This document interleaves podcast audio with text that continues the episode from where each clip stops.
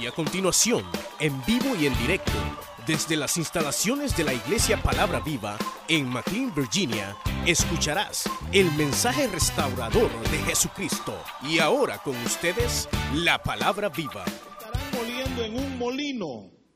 La una será tomada y la otra será dejada. Es decir, hay cristianos practicantes y profesantes. Velad pues porque no sabéis, porque el Hijo del Hombre vendrá a la hora que no pensáis. Padre, te damos gracias por esta palabra en esta mañana. Espíritu Santo llega a la vida de cada creyente. Llega al corazón de cada hermano en esta mañana.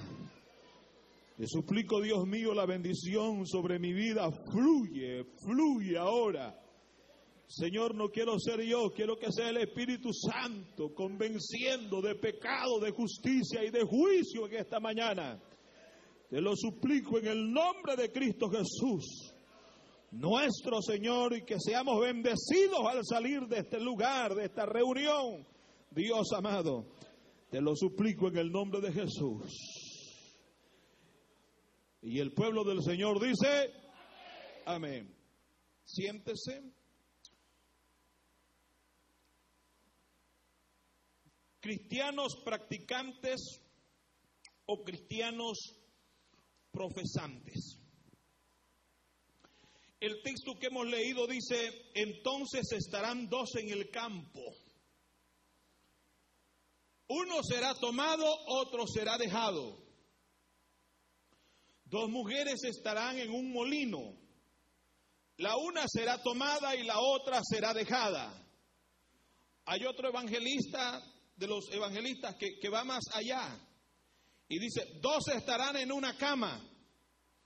El uno será tomado y el otro será dejado. Es decir, hay un practicante y hay un profesante.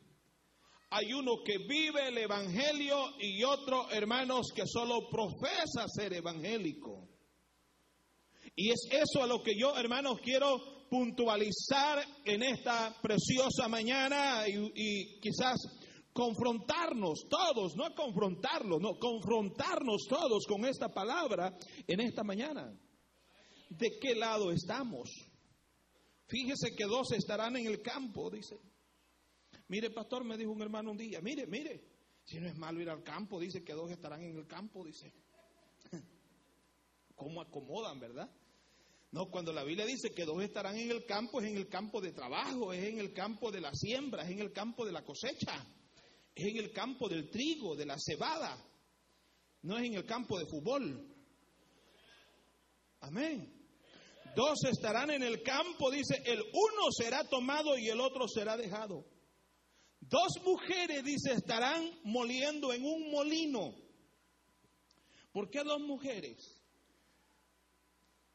Porque la cultura bíblica es así. La, Biblia fue escrita en base a una cultura medio, de Medio Oriente.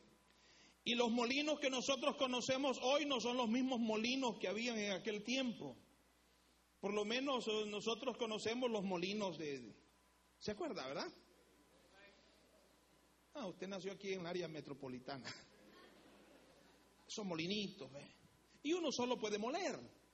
Ahora, más avanzado todavía, están los molinos de, de, motor, los molinos de corriente.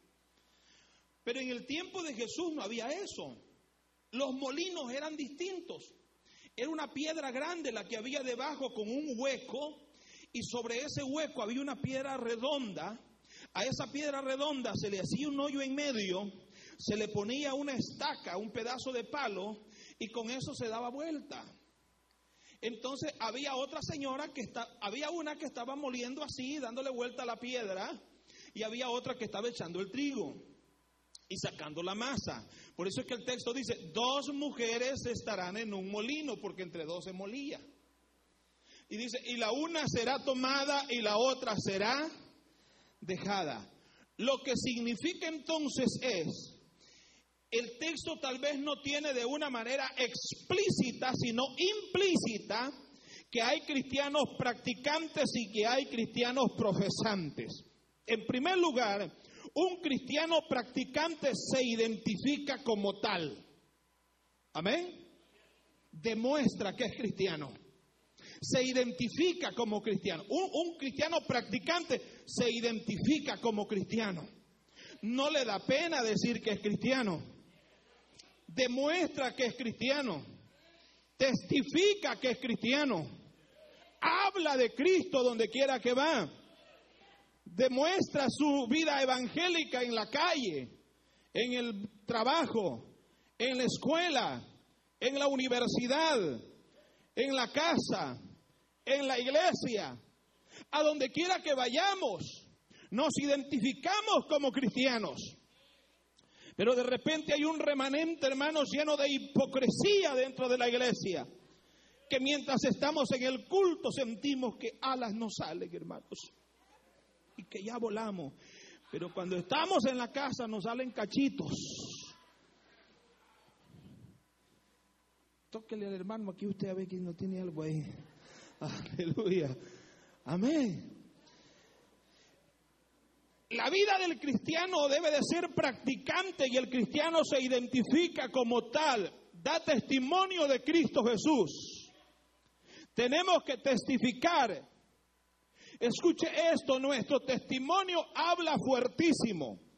Nuestro testimonio habla, eh, hermanos, alguien predicaba una vez en un parque con unos parlantes enormes, con unas bocinas grandísimas, y predicaba y predicaba a los pecadores que se arrepintieran. Y de repente pasó alguien conocido del predicador, y cuando paró de predicar, se acercó el predicador al amigo y le dice, ¿te gustó el mensaje? Le dijo. No lo oí, le dijo. ¿Cómo que no oíste el mensaje que estaba predicando? No, no lo escuché, le dice. Pero semejante bocina la que tengo y no escuchaste, le dice. No, le dice. Es que suena tan fuerte, le dijo, tu mal testimonio que no me dejó oír tu mensaje, le. Wow. Qué fuerte eso, hermano. Amén. Por eso es que tenemos que aprender, hermanos, a testificar públicamente, a dar nuestro testimonio, a comportarnos. Amén. Un cristiano practicante se identifica como tal, vive el Evangelio. Amén. Mire, con nuestro testimonio, si usted no puede evangelizar y predicar, por lo menos, hermanos, de ejemplo. Demos ejemplo. Demos un buen testimonio. Recuerdo esa anécdota de ese, de ese, de ese hombre que golpeaba a su mujer, que era borracho, que era un hombre gruñón, su esposa muy sumisa, muy humilde, venía a la iglesia, se había convertido a Cristo, la invitaba a, lo invitaba a la iglesia y qué no hacía, pero el hombre siempre criticaba que qué vas a la iglesia, que a lo mejor tenés otro, que por eso te preocupas y que no sé qué, y un día la golpeó. Y esa señora amaneció ese día toda moreteada. Pero ella está limpiando la casa, haciendo todos los quehaceres, cuando el tipo dijo, ingrato que soy yo. Esta señora, ¿cómo se porta conmigo de bien? No es soberbia, no es rebelde como las hermanas de Palabra Viva. Amén. Es una gran mujer ingrato lo que yo soy, dijo el hombre. Y tantas veces que me ha invitado a la iglesia, hoy la voy a acompañar, hoy voy a ir. Se alistó el hombre y fue. Se sentó en las bancas. El predicador comenzó su mensaje, predicó y habló de Jesucristo, de la salvación, de la sangre de Cristo, del perdón de los pecados. Hermanos, y al final hace el llamamiento y dice, ¿hay alguien que quiera recibir a Cristo? Y ese hombre pasa llorando, hermano, recibiendo a Cristo Jesús.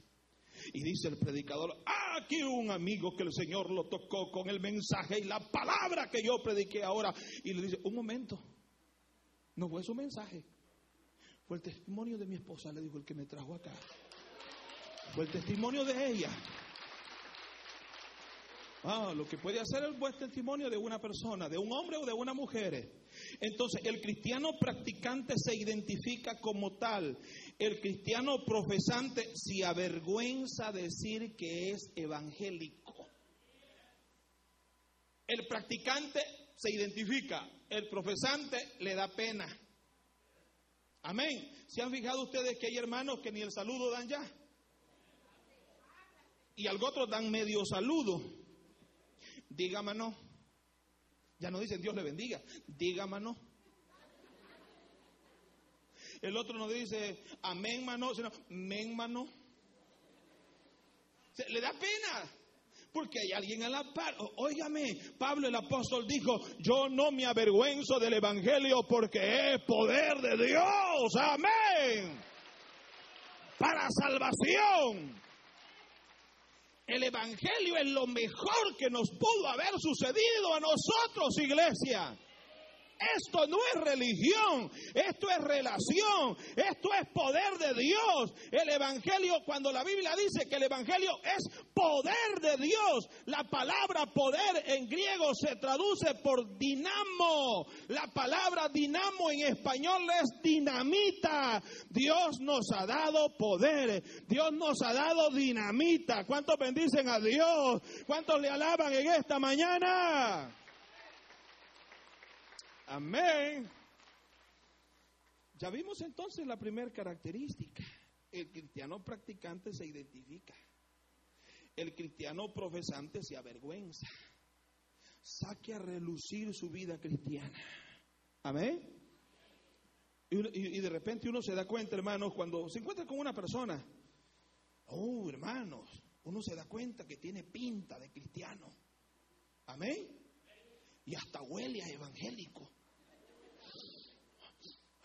Sí, este es creyente.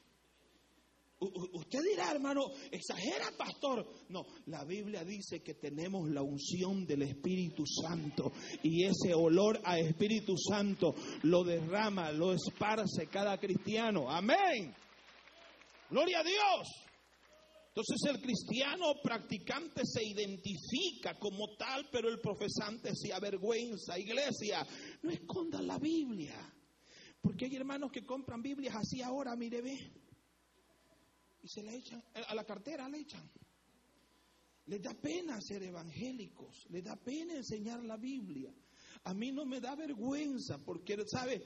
Hay cosas que a mí me han sucedido maravillosísimas por ser evangélico. Hasta la misma autoridad, los mismos policías, hermano, cuando me han parado y se dan cuenta. Hermano, un día iba eh, de predicar, no sé si creo que ibas tú conmigo, Edil, desde, desde el área de, ah, aquí, hermanos, de Aguachapán, Cara Sucia.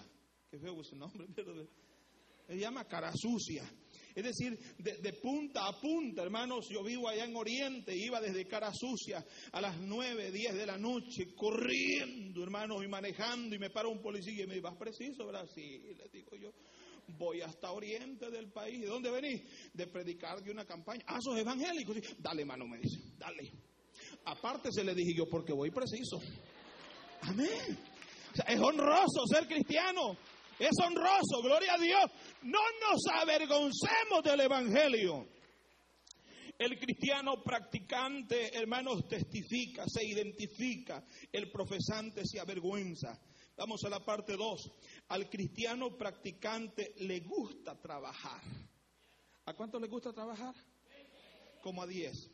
Ojalá vamos a convencer a los demás esta mañana.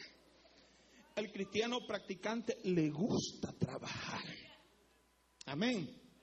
Viene a la iglesia, ve en que sirve, hermanos, hace cualquier cosa, en que sea recoge una basura, la pone por ahí, está viendo en qué está ocupado, habla con el pastor y con el anciano y le dice, hermano, ¿en qué puedo servir? ¿A qué me puede poner? Yo quiero hacer algo, por favor, yo quiero trabajar. La Biblia dice que el trabajo en la obra del Señor no es en vano. Amén. El trabajo en el Señor no es en vano. Al cristiano practicante le gusta trabajar, le gusta, hermanos, estar ocupado en la obra del Señor. Amén. Nosotros en nuestra iglesia, algunos de ustedes conocen la misión a la que yo pertenezco en El Salvador, apóstoles y profetas del Salvador. Nosotros teníamos, hermanos, una costumbre que, gloria a Dios, ya la erradicamos. Y la costumbre, hermanos, era que en el altar, hermanos, habían siete sillas, pero chuladas de sillas, donde se sentaban siete diáconos.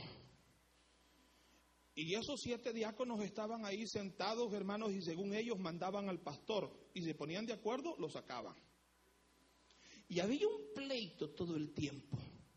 Cada fin de año se nombraban o se elegían diáconos, la iglesia elegía a los diáconos y si alguno de ellos salía, ese era un bochinche, hermano. ¿Por qué? Porque según ellos el diaconado era para estar sentados en una silla. Y por eso se dividieron muchas iglesias. Porque ellos pensaban que ser diácono era tener una silla bien chula en el altar. Y estar viendo a la iglesia y estar juzgando al pastor y estar... Oiga, cuando se enseñó qué es ser diácono, cuando se le explicó a la iglesia qué significa ser diácono, que es un trabajador, un servidor, que es el que agarra el mapa y empieza, hermano, a hacer la limpieza, que es el que agarra la escoba, que es el que limpia los baños, que es el que baja el perol de la comida, que es el que se echa al lomo los equipos de sonido para llevarlo a otro lado, que es el que tiene que hacer el trabajo, tiene que ser, ya no querían ser diáconos.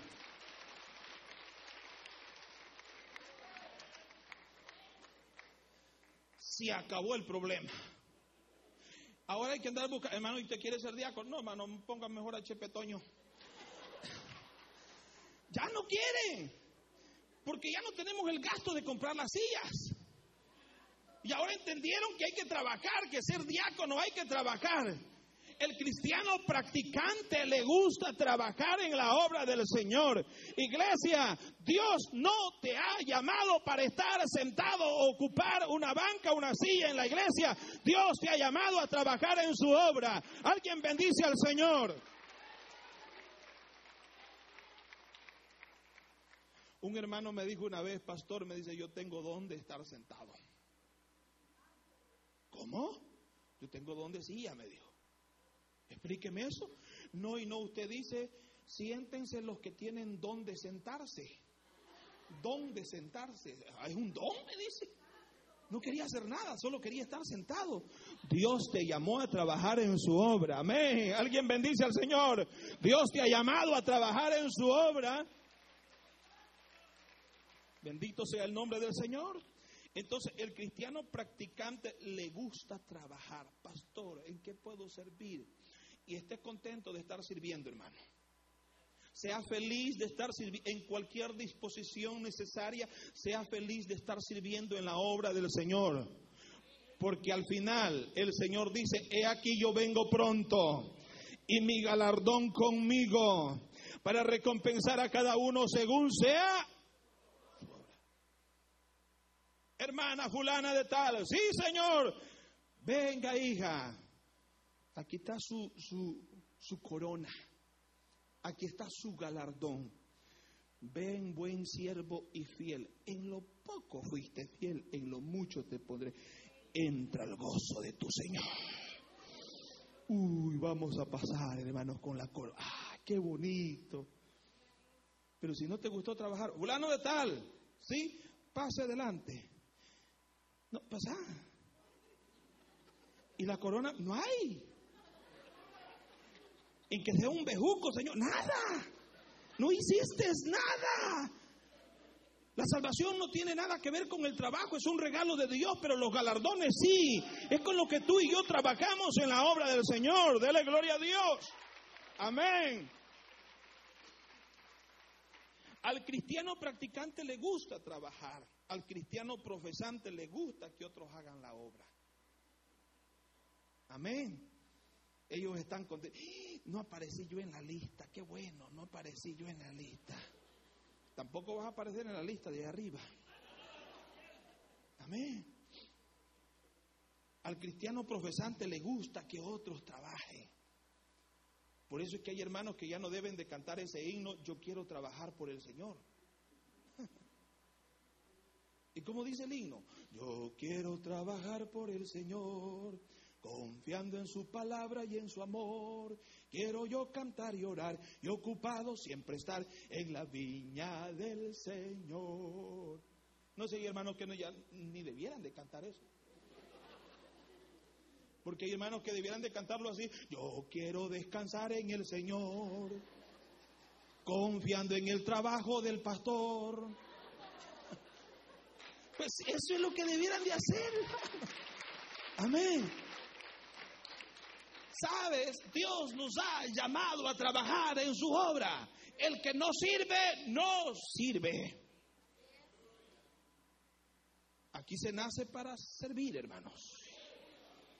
Y el que no nació para servir, no sirve para vivir.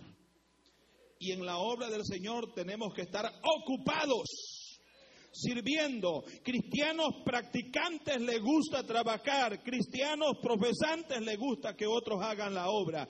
Un llamado al pueblo de Dios esta mañana. Unamos fuerzas en el nombre del Señor. Hagamos equipo en el nombre del Señor en la iglesia. Trabajemos para la gloria de Dios. Expandamos el reino de Dios en esta tierra. Alguien puede dar una ofrenda de palma al rey esta mañana. Amén. Seguidamente, el cristiano practicante se identifica con las finanzas de la iglesia. Esto sé que no les va a gustar. Al cristiano practicante se identifica con las finanzas de la iglesia. Se da cuenta que esto es una familia espiritual. Amén. Nosotros en nuestras familias, hermanos, no es cierto de que ya cuando usted tiene a sus hijos y están grandes y que sus hijos trabajan y todo eso, mire hijo, usted tiene que aportar para esto, mire hija, usted tiene que aportar para esto, mire que aquí se paga luz, que aquí se paga agua, que aquí se paga gas, que aquí se paga carro, que aquí se paga teléfono, que aquí se paga vivienda, y mire, tiene su cuarto, por favor, usted tiene que dar algo. ¿Verdad que sí hay responsabilidades? Si hay y delegue esas responsabilidades, hermano. No esté allá, no, hay que pobrecita la niña, ella tiene su trabajo, pero tiene su responsabilidad. ¿Y cuántos años tiene la niña? 28. No, sea un águila, independiza a sus hijos. Amén. Y en la iglesia es igual, esta es una familia. Y en esta familia hay compromisos económicos. Amén. Aquí hay compromisos económicos. Y aquí usted tiene que aprender, hermano, a ser fiel en la iglesia a ser fiel, hermano, con sus diezmos, con sus ofrendas, a servir en la hora, porque aquí hay que pagar, hermanos, de todo. Que aseguranzas de la bene, que la bene, que el gas, que hermanos, que el local, que, que, que, ni qué no se paga acá, pues. Amén. Pero de repente, hermanos, nosotros actuamos medio raros. Estamos en la iglesia y mandamos los diezmos para otro lado. Fíjense que a mí me llamó un muchacho, hermano, y le digo delante de Dios que no estoy mintiendo. De, de, tanta gente que se nos vino de allá de nuestra iglesia, hay un joven que me llamó una vez y me dice, pastor, fíjese que yo he decidido mandar los diezmos a la iglesia de donde usted es pastor. Y yo le dije, hermano, con mucho respeto y con mucho amor yo le recibiría esos diezmos. Pero usted está siendo alimentado en otra iglesia. Amén. Usted tiene derecho de hacer con lo que usted quiera del 90% que le queda. Le digo, de ahí ayúdenos. Amén. De ahí ayúdenos. Si usted quiere. Pero los diezmos usted tiene que darlos donde usted está comiendo espiritualmente. Porque usted no puede ir, hermanos, a comer al Burger King y pagar al McDonald's. Oh, usted. Amén. No se puede, ni se debe. No, es que yo allá quiero ir a pagar al McDonald's. Está comiendo en el burger. No, no, hermano, se, te va a pagar donde está comiendo. Porque los diezmos no se dan, se pagan. Amén. Ya bajaron los amigos. Mire cómo cambian las cosas. Amén. Dele gloria a Dios. Ese es ser desleal. Eso es ser desleal. Pero un creyente practicante se identifica con las finanzas de la iglesia. De lo contrario nos pasaría lo que venimos del campo. Le voy a poner un ejemplo. ¿Se acuerdan cuando tenían gallinitas allí en, el, patio? Ajá. Usted salía y le echaba el maicito, las gallinitas, el maicillo, y ellas comían y contentas, pero de repente la gallina salía, salía cacarequeando desde el vecino. Comía en la casa y iba a poner el, el huevo donde el vecino. Y esta gallina que no pone, ¿qué será que no? ¿Cómo no? Si está poniendo el huevo allá en otro lado. Y así hay muchos cristianos. Amén. Oiga, por favor, identifíquese. El practicante se identifica aquí en la iglesia. Usted tiene compromiso acá. Alabe a Dios, hermano, alabe a Dios. Aleluya. Amén. Si el cristiano practicante se identifica con las finanzas de la iglesia, el cristiano profesante no le importa ni diezmar ni ofrendar. No, no le interesa. ¿Cómo van las finanzas? Están en saldo rojo, tienen problemas económicos. No le interesa nada. No se preocupa por nada.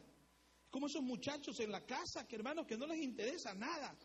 Que no saben ni cuánto vale el papel del baño, que es la pasta del, de, de, dientes, que los cepillos, hermanos, que ellos no saben nada. Ellos solo piden nomás. No, hermano, así hay muchos creyentes dentro de la iglesia. Hermanos, consumistas, consumidores. Hermanos, tenemos que ser proveedores. Esta es una familia, discúlpeme hermano, pero lo estoy haciendo con amor de decirle estas cosas, porque Dios quiere bendecirlo. Dios quiere bendecirlo. ¿Usted cree que al dar los diezmos lo que Dios quiere dejarlo en la calle a usted? No, si la Biblia dice, probadme en esto, si no voy a abrir las ventanas de los cielos. Las ventanas, ¿por qué ventanas y no puertas? ¿Por qué no dijo voy a abrir las puertas? Porque las casas judías solo tenían dos puertas y ocho ventanas. Eran más ventanas que puertas, entonces salían más por las ventanas que por la puerta. Entonces Dios quiere bendecirte a chorro, Dios quiere bendecirte hermano a cantidades, pero eso depende de ti, no estés cerrando el chorro, ábrelo, ábrelo y lo vas a abrir cuando seas fiel con las finanzas en la iglesia. Bendiga a Dios aquí esta mañana, pueblo. Amén. Gloria a Dios. El cristiano practicante se identifica con las finanzas. Decíamos y el profesante no le importa. Seguidamente, el cristiano practicante se preocupa por el crecimiento de la iglesia. Al practicante, oh, al practicante le preocupa el crecimiento. Amén. Está buscando almas. ¿Sí? Está buscando almas. El practicante está ahí hablando con los amigos, con el vecino. Buenos días, vecino. ¿Cómo está, vecino? Gustos. Porque hay que ser agradable, hermano. Si usted quiere traer a alguien a la iglesia, no, le ponga cara de amargado. No, sea, agradable. ¿Qué tal? ¿Cómo está? cuando haga tamales, llévele. Cuando haga quesadilla, llévele. Y si estoy cerca yo, también a mí. Amén. llévese bien con los vecinos. No los trate mal, porque si va a ir a pescar, no va a ir, hermanos, a ahuyentar los peces primero. No, sea agradable. El cristiano practicante, hermanos, le interesa el crecimiento de la iglesia. Tenemos gente dentro de la iglesia, muy buenos evangelizadores, muy buenos ganadores de almas para Cristo. ¿Sabe cuál es su responsabilidad como iglesia? Es traer amigos a la iglesia. Es llevar amigos a la reunión. Esa es su responsabilidad. De ahí para allá, deje al Señor y al Espíritu Santo que ellos van a hacer la obra. Mi Biblia dice que es el Espíritu Santo que convence de pecado, de justicia y de juicio. Es el Espíritu Santo. No se convirtió, pastor. Ese es problema suyo. Usted tráigalos. Y una vez estén acá, se va a dar cuenta que Dios va a hacer la obra. Y tarde que temprano, y más temprano que tarde, usted va a ver que la obra Dios la va a hacer, salvando las almas. Gloria a Dios, gloria a Dios. Amén. Sí, el cristiano practicante se preocupa por el crecimiento de la iglesia. Amén. Y debemos de estar todos interesados. Esta situación no es del pastor y los ancianos y los líderes principales de la iglesia, hermanos, el que la iglesia crezca. No, yo se lo compruebo a través de la palabra. Es su responsabilidad.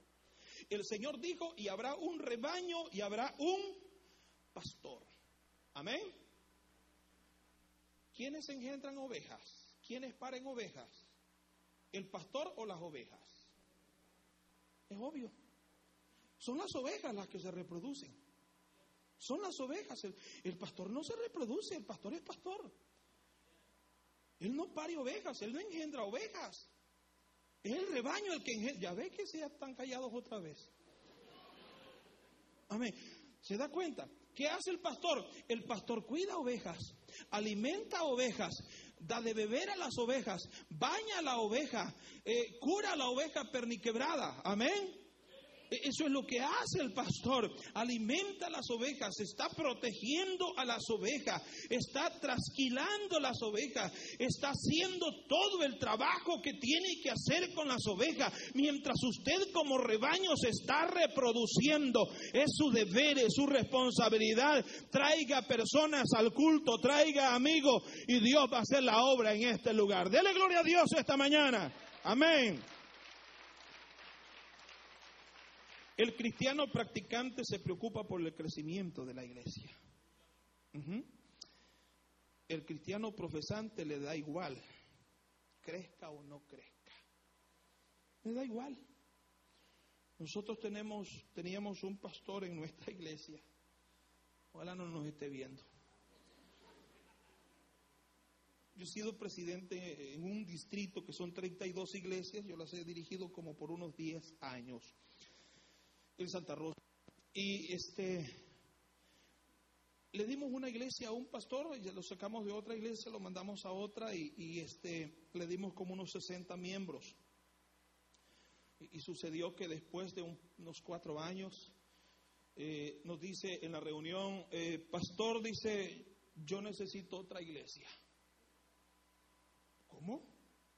Yo necesito otra iglesia. Hermano, ¿y la que le dimos? No dice, ahí ya no hay gente. Ahí ya no hay nadie. Ah, eso me cayó como un balde de agua fría, hermanos, y nosotros no sabíamos hasta esa fecha que estaba pasando. Yo soy así, hermanos, bien, bien, eh, este, eh, para sacar las cosas a veces en broma, pero digo la verdad. Y le digo, pastores, el pastor acá dice que quiere otra iglesia porque él ya puede decir, como dijo Jesús, he acabado la obra que me diste. Ya se la acabó. Ya se la acabó. Hermanos consumidores, se acabó la obra.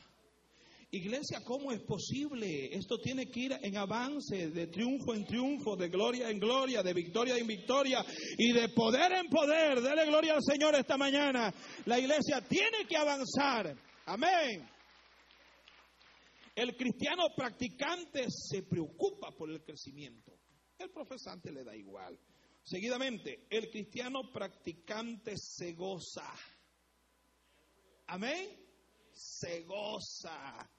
El cristiano practicante, hermanos, está contento en el culto, está contento en la calle, anda, se goza. Amén. ¿Saben por qué? Porque nosotros, hermanos, no nos gozamos ni nos alegramos por lo que tenemos o por cuanto tenemos o por lo que hay en la casa o por cuanto hay en la nevera o por cuanto hay en la olla. Ay, estoy contento porque hay bastante caldo, hay bastante sopa, hay bastante comida. No, nosotros no nos interesa, no nos, ni nos importa, no, no creo que usted se esté acordando de eso esta mañana. ¿Verdad que no? No, el gozo del cristiano no depende de cuánto anda en la cartera, hermanos.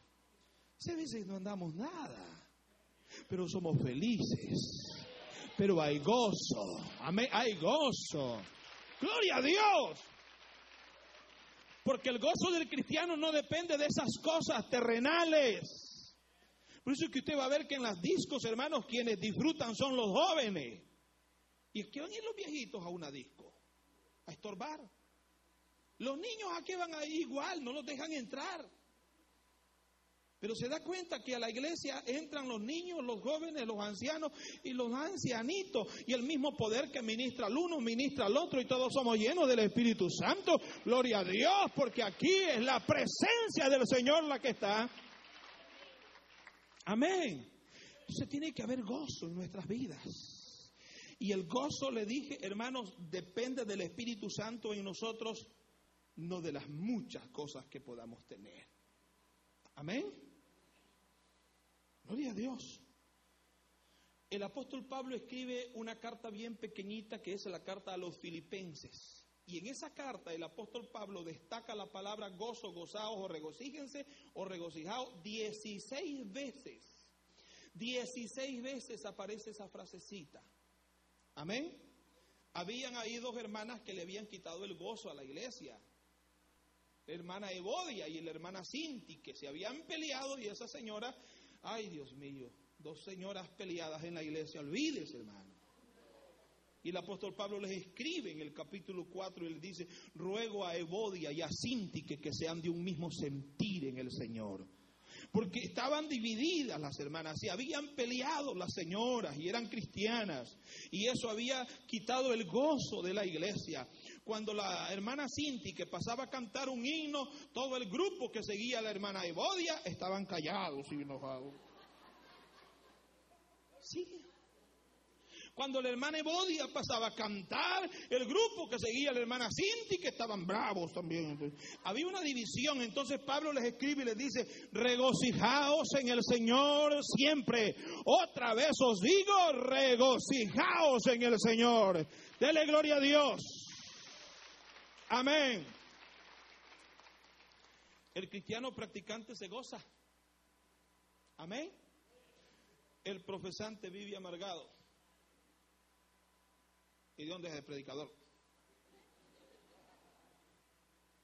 A mí no me gusta ese mensaje. Ya lo creo.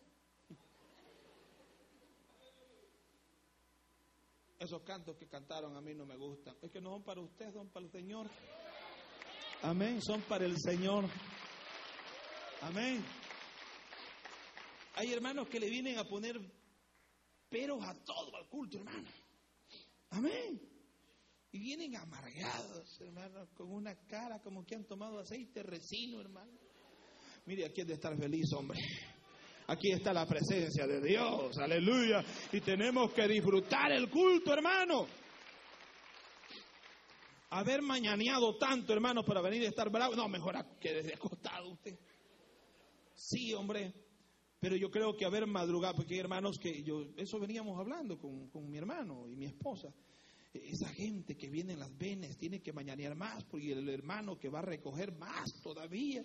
¿Verdad? Qué trabajo, hermanos. Y, para venir a estar bravos al culto. No, usted no tiene caso. Aquí es de disfrutar la presencia de Dios.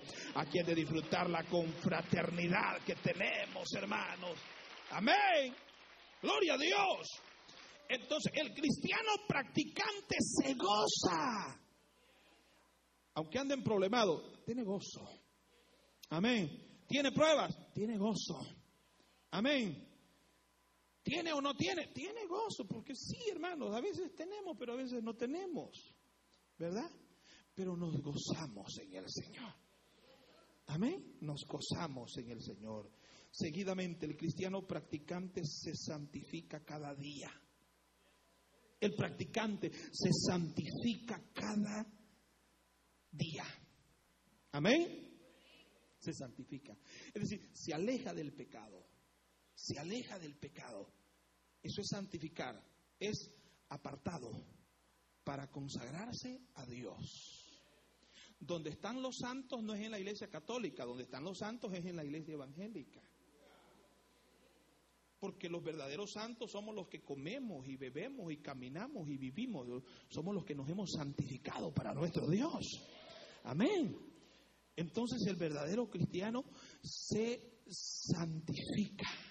Tres medios de santificación, la sangre de Cristo, el Espíritu Santo y la palabra de Dios.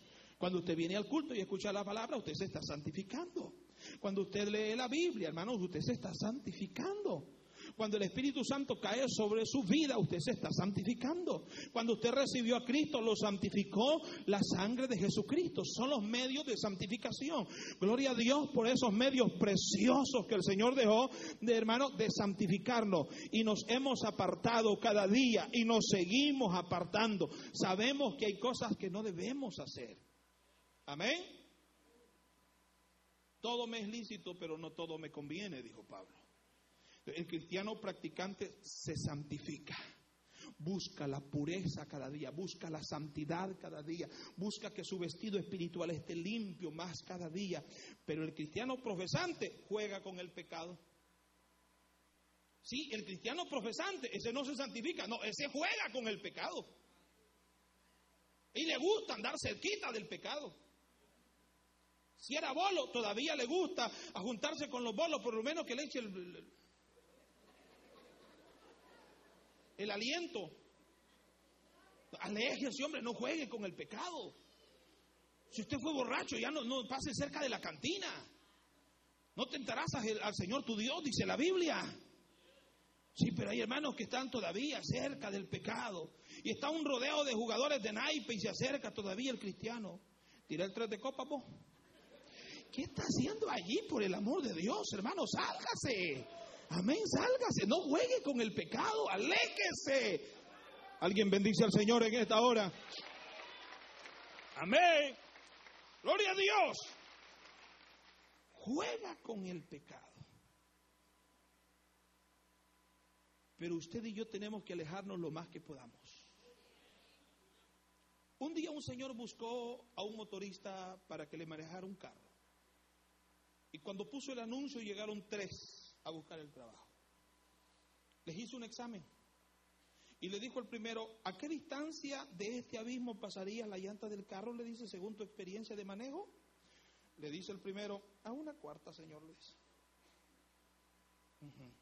Y le dice el otro, y tú le dices, según tu experiencia, ¿qué distancia le dice pasarías la llanta del carro de ese abismo? A un metro, Señor, le dijo. Ajá, está bien. Y tú le dices al otro, ¿a qué distancia de ese abismo pasarías con la llanta del carro? Mire, patrón, yo pasaría lo más lejos que pueda, le dijo. Amén. Aquí están las llaves, le digo, el trabajo es tuyo. Porque vos evitas el peligro, le digo. Y hay hermanos que en vez de evitar el peligro andan encima del peligro. Amén. Están jugando con la cola del diablo. Sí, hermanos. Hay hermanos que están jugando con la cola de Satanás, están jugando con el pecado. ¿Por qué le digo la cola de Satanás? Porque hay un ejemplo bonito, fíjese. Hay un ejemplo bonito. Yo como vengo del campo, hermano, yo no soy nacido en el campo, yo Ah, me acaba de visitar un pastor de aquí, hermanos, que fue a El Salvador, somos bien amigos y llegó a mi casa por unos cuatro días. Según él, yo vivía en la ciudad. No, mi hermano, aquí vivo, pero le gustó tanto, después no se quería venir. Este, una vez vi una experiencia que me dejó una moraleja muy bonita. Y es que vi a un animal que se llama nutria o nutria cazar una gallina.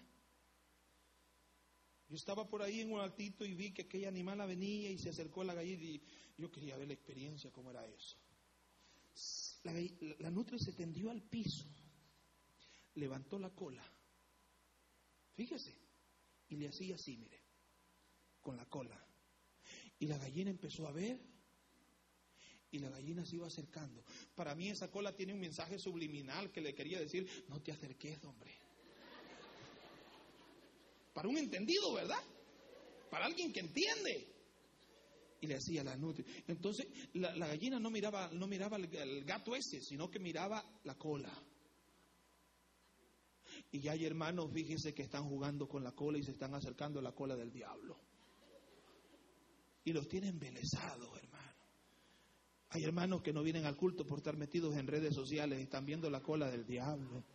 Hay hermanos que están viendo la televisión todo el día y no vienen a la iglesia, los tienen enredado la cola del diablo.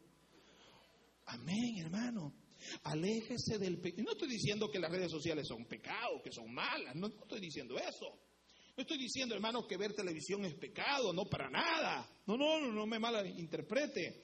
Estoy diciendo que deja de hacer a veces las cosas buenas por estar metidos en otras cosas el verdadero cristiano practicante se santifica, el profesante juega con el pecado. Voy descendiendo, el cristiano practicante se sujeta.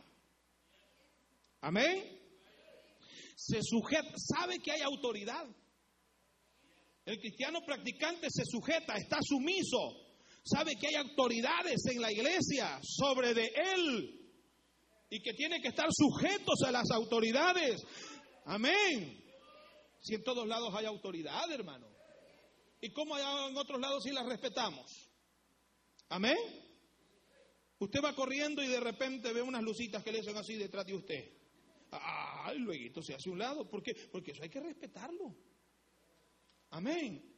Ay, yo me tiro la luz en rojo. Esa es una autoridad. Esa luz en rojo es una autoridad. Yo me la voy a tirar, soy creyente. Ah, pues sí, a ver si no lo van a matar. Esa es una autoridad. Hay autoridad en el hospital, hay autoridad en la clínica, hay autoridad en el banco, hay autoridad en el trabajo, hay autoridad en el, cuartel, hay autoridad en el cuartel. ¿Y cómo esas autoridades sí las respetamos? El cristiano practicante se sujeta a la autoridad, pero el profesante se revela. A mí nadie me manda. Yo voy a hacer lo que yo quiero. Se revela.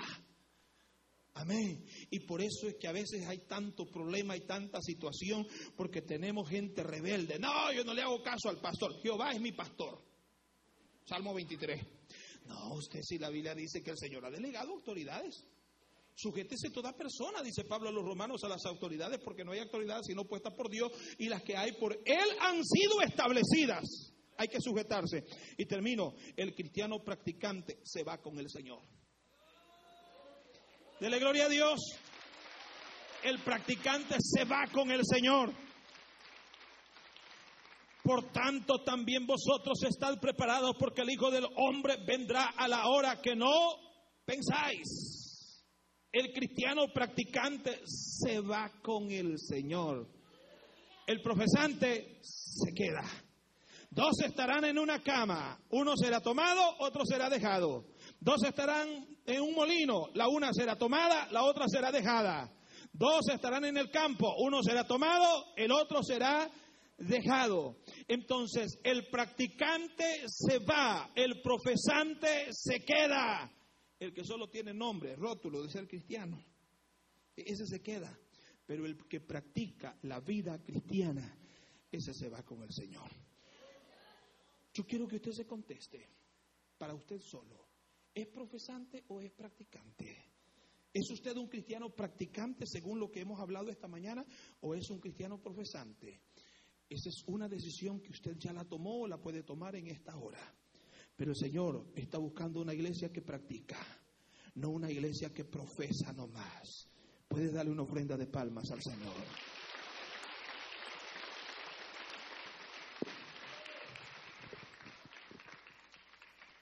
Incline su rostro. Yo quiero que oremos por los amigos. Yo quiero invitar a las personas a recibir a Cristo esta mañana. Y quiero que los sugieres, por favor, hablen con las personas. Jesús está aquí. Y Jesús quiere salvarte. Jesús quiere perdonarte. ¿Dónde está un amigo o una amiga? Por favor, venga. Cristo le ama. Cristo te quiere salvar. ¿Hay alguien que quiere recibir a Jesús? Usted escuchó el mensaje restaurador de Jesucristo desde las instalaciones de la iglesia Palabra Viva en McLean, Virginia. Si este mensaje ha sido de bendición para su vida y necesita oración, contáctenos al teléfono 571-633-0469. 571-633-0469. Que Dios le bendiga.